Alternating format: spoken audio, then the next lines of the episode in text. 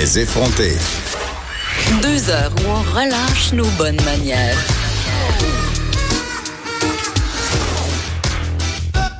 Cube Radio.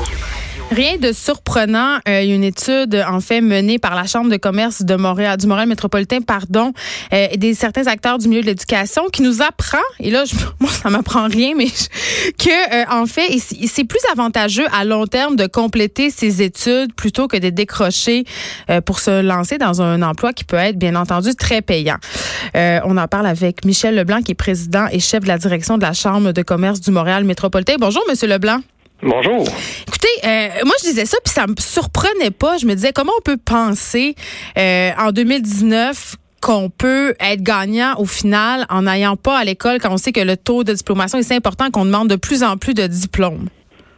Ben écoutez, vous et, et beaucoup de gens euh, le sachez, euh, c'est sûr que si on continue d'étudier les calculs euh, qui sont dans l'étude et qui sont pas nouveaux, sont à l'effet que on, se prive si on quitte l'école d'à peu près un demi million de dollars de revenus en moyenne sur euh, sur notre vie active. Donc quelqu'un qui quitte l'école en moyenne, il va il met de côté 500 000 dollars qu'il gagnera jamais. Puis la collectivité, ben nous on perd parce que s'il y a des gens qui sont moins formés, ben ils contribuent moins. Alors tout le monde tout le monde est pénalisé.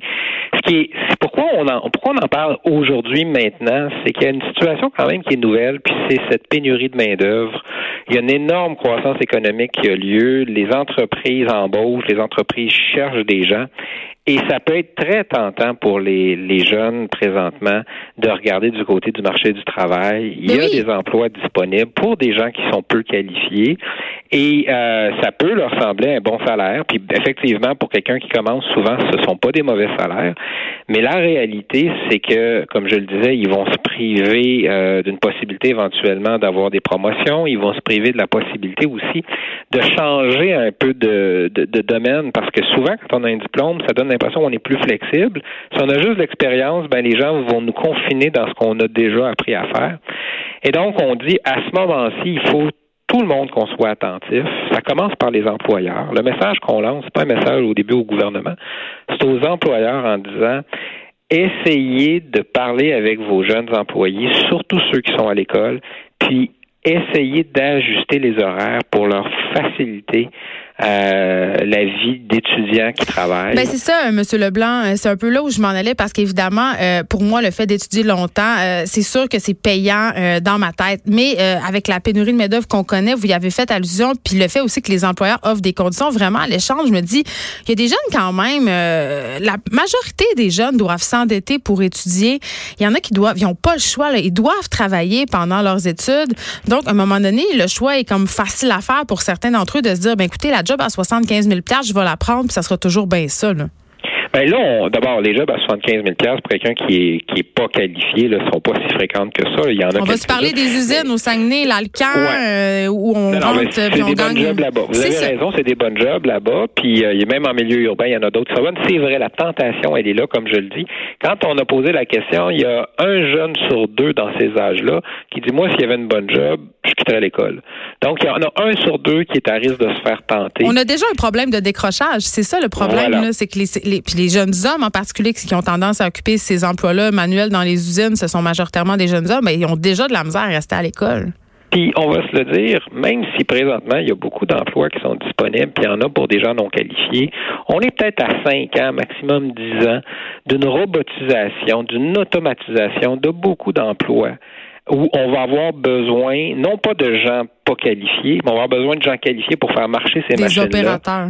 Des opérateurs très qualifiés. Alors, donc, même si présentement on pourrait, euh, on pouvait quitter l'école puis se trouver un bon emploi, c'est pas sûr qu'on va pouvoir le conserver.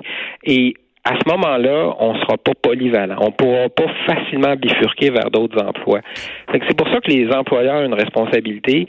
Puis il faut qu'ils parlent à leurs jeunes. Parce que des fois, les jeunes ont peur d'en parler, ils ont peur de perdre leur emploi. Et donc, il faut que les entreprises disent aux jeunes, écoute, toi, je sais que tu es aux études, comment je peux t'aider? Est-ce qu'il y a des périodes dans la session où là, il va falloir que tu aies un peu plus de temps pour tes études? Ben Est-ce oui. que ton horaire permet les deux? Ça, c'est dans un monde, euh, c'est dans un monde de licorne, Monsieur Leblanc. La plupart des employeurs, euh, justement, ils font face à la pénurie pénurie de main-d'œuvre. Donc, quand ils ont des employés, puis souvent les jeunes aux études, ce sont de bons employés, ils sont responsables, ils veulent les garder. Euh, puis je pense pas qu'ils veulent les garder dans l'entreprise le plus longtemps possible. Fait que, tu sais, en tout cas, moi, pour avoir travaillé, je me dis, c'est, il était peu ouvert, les employeurs, à l'école et aux autres activités qui n'étaient pas en lien avec le travail. Là. Ben, c'est pour ça qu'on parle aux employeurs d'abord, puis on leur dit vous avez une responsabilité. Puis si vous voulez avoir de la main-d'œuvre qualifiée dans le futur, ben permettez aux jeunes d'aller chercher leur qualification. Mm. Puis on dit aussi au Cégep, puis dans certains cas à des écoles secondaires avec des programmes professionnels, soyez flexibles, donnez des cours du soir, peut-être des cours de fin de semaine. Assurez-vous qu'il y a des possibilités de faire des cours en ligne pour que les jeunes dont on parlait tantôt qui n'ont pas le choix, ceux pour qui là euh, il faut qu'ils travaillent. Ben, ils sont plus nombreux qu'on euh, pense là. Puis aussi les gens les jeunes ils veulent se payer des téléphones des autos, de plus en plus d'affaires. Fait qu'il y en a qui travaillent, la plupart travaillent, là.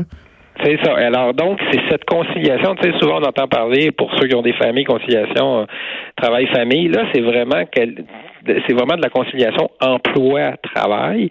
Puis la dernière chose qui est importante, c'est qu'on a ici beaucoup de possibilités de se raccrocher. Hein. Quand on décroche, euh, c'est pas final, puis c'est tant mieux. Mm-hmm. Sauf qu'il faut pas perdre de vue que c'est pas mal plus difficile de raccrocher plusieurs années après avoir euh, eu un petit emploi on a goûté à une paye. On a goûté à une on paye. A goûté à une paye. On, Des fois, on s'est endetté un peu. On a des cartes de crédit. On peut même avoir essayé d'acheter une voiture à crédit ou, peut-être dans certains cas même un, une maison?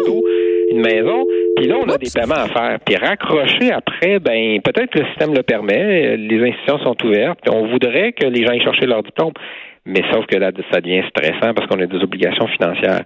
C'est pour ça que le message y est clair. Euh, il faut essayer, dans une pénurie de main-d'œuvre, de garder les jeunes dans la trajectoire pour qu'ils cherchent un diplôme. Mais c'est quoi? OK, c'est ça, mais c'est quel diplôme? Est-ce que c'est au moins un diplôme de secondaire 5? Mais, et vous, vous allez plus loin en disant un cégep minimum? Parce qu'on parlait beaucoup dit, du diplôme. Ce qu'on dit, c'est aller chercher le diplôme le plus élevé pour lequel vous êtes qualifié puis ce qui vous tente. Fait qu'un diplôme d'études secondaires, un diplôme technique en études secondaires, ça peut être un bon DEP. diplôme un fameux DEP pour des gens là, qui disent moi c'est vraiment difficile mais au moins va chercher ton DEP donne-toi cet outil-là.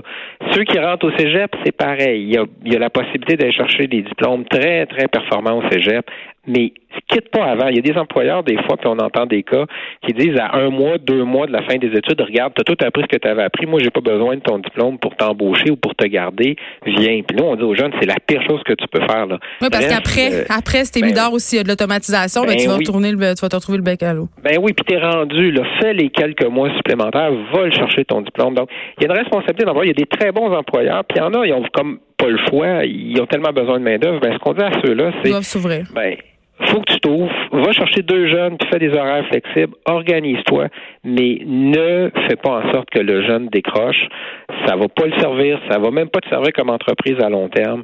Puis pour toutes nous autres, toute la collectivité, ce qu'on a besoin, c'est d'une main-d'œuvre mieux formée. Ça va tous nous aider à avoir une meilleure société, puis une société plus riche si les jeunes vont chercher leur diplôme. Merci beaucoup, Michel Leblanc. Ce qu'on comprend, c'est que d'un bar comme de l'autre, et du bar des, emplois, des employeurs et du bar des jeunes, euh, faire le choix des études, c'est le plus payant à long terme. Plus payant. Merci, président et chef de la direction et de la Chambre de commerce du, du Montréal métropolitain. Merci de nous avoir parlé. Bonne journée.